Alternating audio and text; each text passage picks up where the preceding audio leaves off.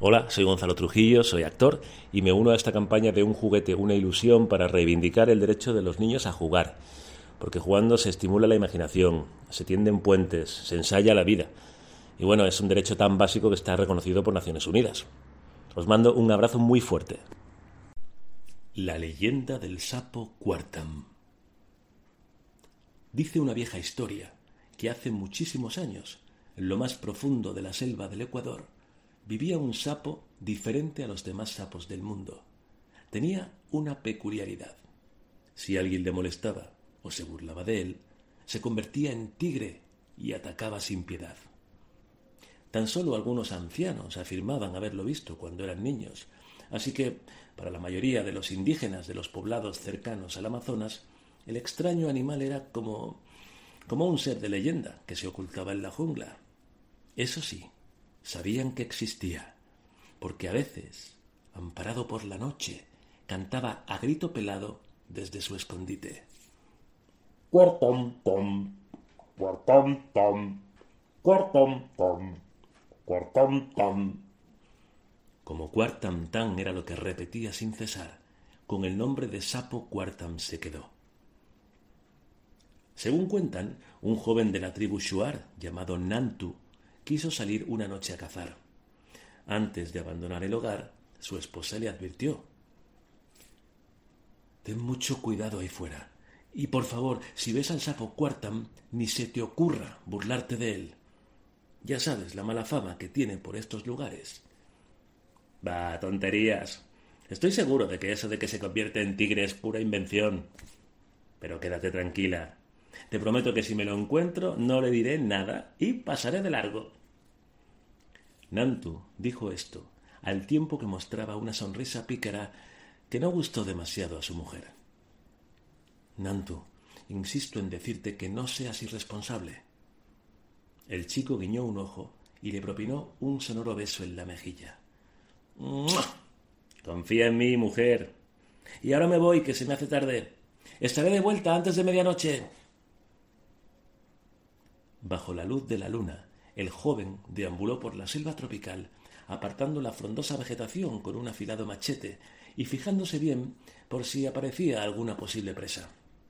Desgraciadamente, no vio más que una serpiente y dos o tres ratones diminutos correteando de un lado para otro. Aquí no hay bicho que me pueda servir de comida. Vaya manera de perder el tiempo. Pasado un rato, llegó a un claro y se tumbó en el suelo a descansar. Le dolían los músculos, pero sobre todo estaba aburrido de dar vueltas y vueltas sin obtener resultados. Como llegue a casa con las manos vacías, el menú de mañana será fruta para desayunar, fruta para comer y fruta para cenar. Voy a acabar odiando los cocos y las bananas. De repente dejó de lamentarse, porque una idea de lo más divertida pasó por su cabeza. ¿Y si me burlo un poquito del famoso sapo? Voy a probar, a ver qué pasa. Sin ningún tipo de pudor, comenzó a llamar a Quartam. Estaba convencido de que, aunque el sapo cantaba raro, no tenía poderes de ningún tipo, y por tanto no había nada que temer. ¡Quartam! ¡Quartam! solo escuchó el aleteo de una familia de pajaritos. Así que siguió. R que R. ¡Cuartam! ¡Cuartam! Como allí no había ni sapo ni similar, Nantu se fue envalentonando, y su voz se tornó más guasona. ¡Yuhu! ¡Sapo Cuartam! ¿Estás por aquí? Oye, ¿es cierto que eres un sapo mágico? Si no lo veo, no lo creo. Venga, no seas cobarde, Quartam, y da la cara. No obtuvo respuesta. Pero Quartam sí estaba allí, agazapado en la copa de un árbol. Por supuesto, lo había escuchado todo. Y llegó un momento en que se sintió tan molesto, tan enfadado, que su paciencia se agotó. Y sucedió lo que tenía que suceder. Su cuerpo, pequeño como una naranja, empezó a crecer descomunalmente y se transformó en el de un tigre. Nantu, ajeno a todo, siguió llamando al batracio sin dejar de mofarse de él. Cuarta, sapo tonto, eres un gallina. Venga, gallinita, ven aquí. Cuartam, antes simple sapito y ahora enorme félido, no pudo más y emitió un rugido que hizo que temblaran las nubes. Acto seguido, saltó desde lo alto, abrió las fauces lo más que pudo y se tragó de un bocado al insensato cazador. Mientras todo esto sucedía, la esposa de Nantu aguardaba en el hogar, sintiendo que la noche transcurría muy lenta. Durante horas esperó junto a la puerta el regreso de su esposo, pero al ver que no volvía, se puso muy nerviosa. Es rarísimo que Nantu no haya vuelto todavía. ¿Qué le habrá pasado? Conoce la selva como la palma de su mano y es el más ágil de la tribu. La única explicación posible es que, se haya encontrado con el sapo Cuartam. Sin pararse a pensar, salió corriendo de la cabaña. Por suerte no había llovido y pudo seguir el rastro de las huellas de los pies que Nantu había dejado tras de él.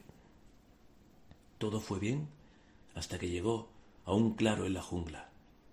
En ese lugar, por alguna razón que no alcanzaba a comprender, las pisadas se esfumaban por completo, como si a Nantu se le hubiera tragado la tierra. La muchacha se sintió muy triste y empezó a decir en alto ¿Dónde estás, amado mío? ¿Dónde estás? ¿Debo ir hacia el norte? ¿O mejor rumbo al sur? No sé por dónde buscarte. En ese momento escuchó una especie de resoplido que venía de las alturas. Miró hacia arriba y en una gruesa rama vio un sapo gigantesco, dormido panza arriba, y tan hinchado que parecía a punto de estallar. Ese fenómeno de la naturaleza debe ser Cuartam. Apuesto a que se ha zampado a mi esposo, y por eso está tan gordo.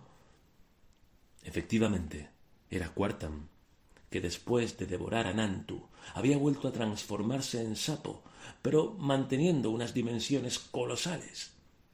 La chica, en un acto de auténtica valentía, cogió el hacha que llevaba colgado de la cintura y comenzó a talar el tronco. El sapo, que debía estar medio sordo, ni se enteró de su presencia y continuó roncando como si con él no fuera la cosa. No tienes escapatoria. Acabaré contigo. Tras mucho esfuerzo, el árbol se vino abajo y Quartam cayó de espaldas contra el suelo. El tortazo fue tan impresionante que abrió instintivamente la boca y Nantu, el cazador, salió disparado como la bala de un cañón. Pero eso no fue todo. Al quedarse vacío, el imponente sapo empezó a desinflarse y en un abrir y cerrar de ojos recuperó su pequeño cuerpo de siempre.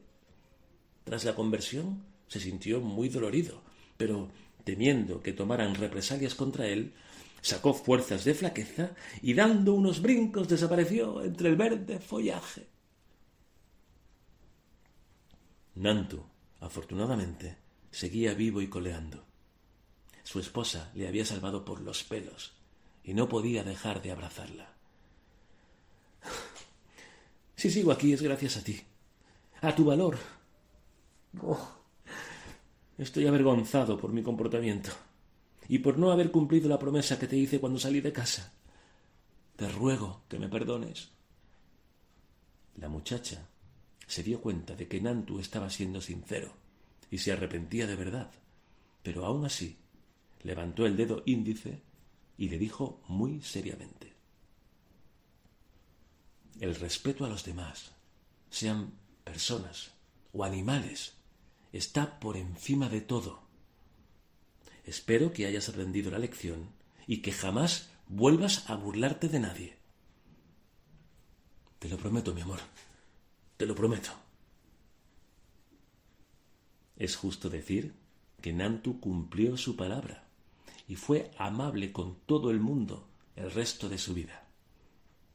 Pero tuvo que cargar con la pena de no poder pedir disculpas al sapo Quartam, porque sus caminos jamás volvieron a cruzarse.